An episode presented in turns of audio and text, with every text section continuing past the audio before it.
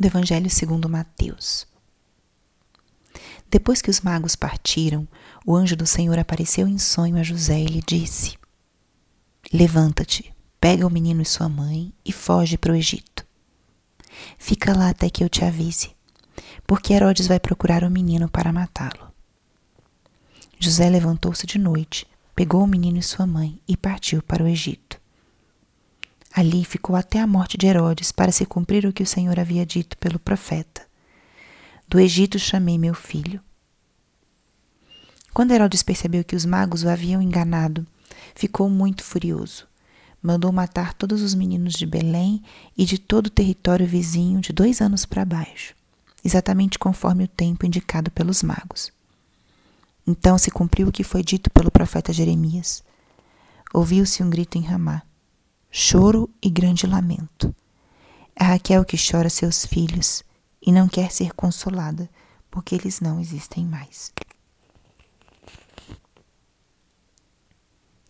Espírito Santo, alma da minha alma, ilumina minha mente, abre meu coração com o teu amor, para que eu possa acolher a palavra de hoje e fazer dela vida na minha vida. Estamos na quarta-feira, dentro da oitava do Natal. Hoje, 28 de dezembro, o dia que a igreja celebra os santos inocentes.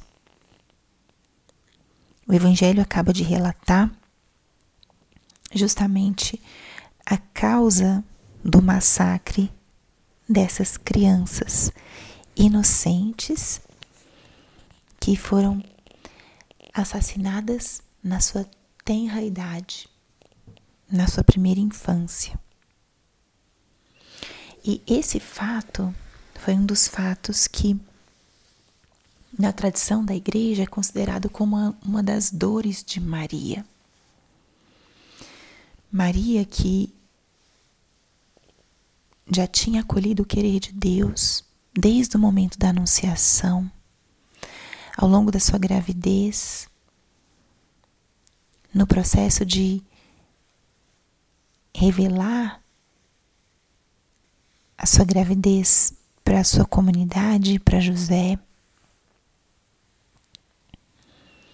Tinha passado pelo trajeto de Nazaré a Belém, pelo nascimento de Jesus. E nesse momento, tem que fugir para o Egito, depois do anúncio do anjo a José de Deus a José, na verdade, em sonhos. Maria sofre mais uma vez um, o desconcerto, o desconforto para poder cumprir assim a vontade de Deus.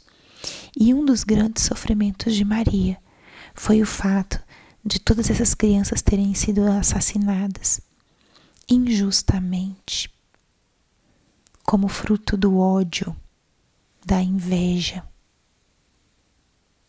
do afã da necessidade de poder. Justamente todo o oposto da presença de Deus e do ensinamento de Cristo com seu nascimento. Cristo veio em pobreza, em, em simplicidade, em humildade. O Rei dos Reis veio ao mundo no silêncio, no oculto.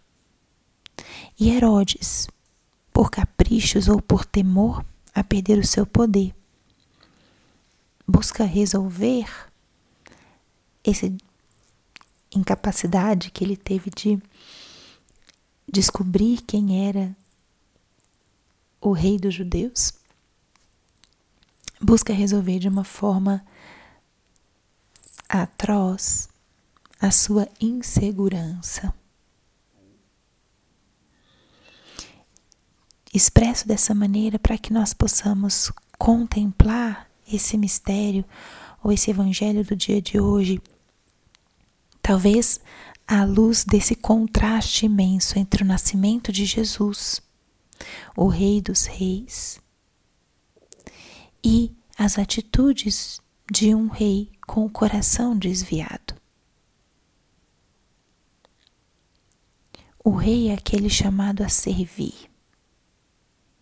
E Herodes, buscava servir a si mesmo, não a servir o seu povo. E essa ambição, esse egoísmo, foi o que levou este homem a tão a emitir um mandato tão atroz. Que contraste o nascimento de Cristo e toda a ambição do rei Herodes. E hoje é um dia de contemplarmos o que a presença de Jesus faz. A presença de Jesus, ela nos transforma, nos desinstala, nos provoca.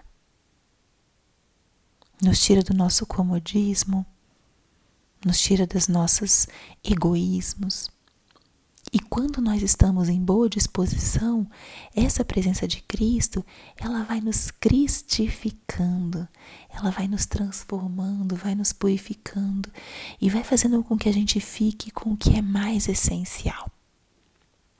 Que a gente solte e deixe passar aquilo que nos afasta do Senhor, aquilo que nos enraiza em nós mesmos, em nossas limitações.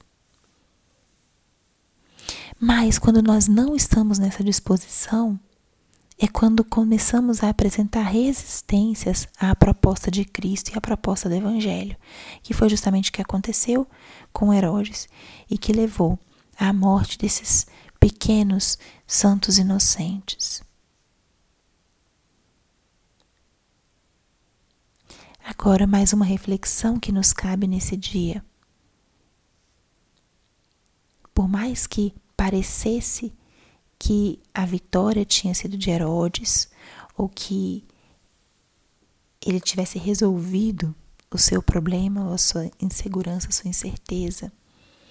Na verdade, essas mortes foram fonte de maior fortalecimento da fé.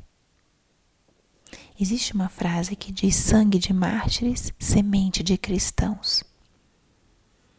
Nosso Senhor, por sua simples presença, porque ele era uma criança, uma criança que não oferece nenhuma ameaça, sua simples presença já gerou essa profissão de fé com a própria vida e com o próprio sangue. Já desde o início da sua vida aqui na terra, Jesus já gera ou já convida alguns a testemunharem a fé com suas próprias vidas, com seu próprio sangue, se assim for necessário. Esses pequenos inocentes foram testemunhas da fé, mesmo sem saber. Mesmo que não fosse uma escolha livre deles, mas eles foram assassinados, foram martirizados por causa de Cristo esses pequenos mártires que certamente semearam a fé de outras pessoas que viriam depois, já mostram como o testemunho de Cristo desinstala, incomoda, e o testemunho de Cristo convida a uma resposta profunda, verdadeira, radical.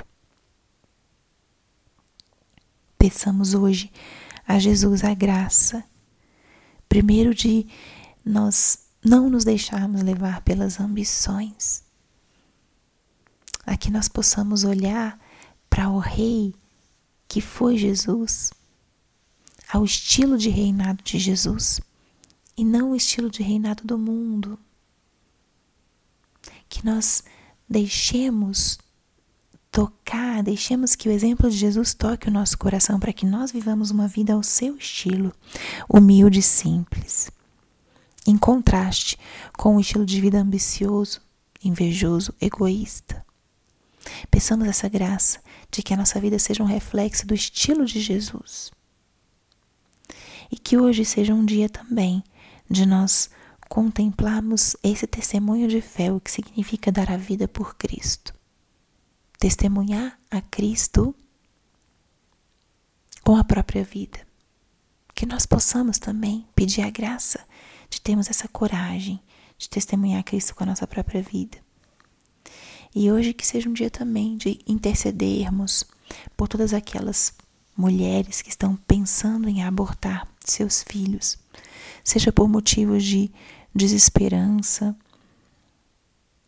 por medo ou por egoísmo, independente de qual seja a causa, hoje é um dia de nós rezarmos, pedirmos a Deus a graça de deter essas decisões do aborto ou pedirmos pelas almas desses bebês não nascidos, desses santos inocentes que também hoje são martirizados dentro dos ventres de suas mães, sofrem rejeição ou por vezes pela própria ignorância, eles sofrem por essa mesma ditadura do egoísmo, do medo, da inveja, do afã de poder ou por não querer sair do seu próprio comodismo.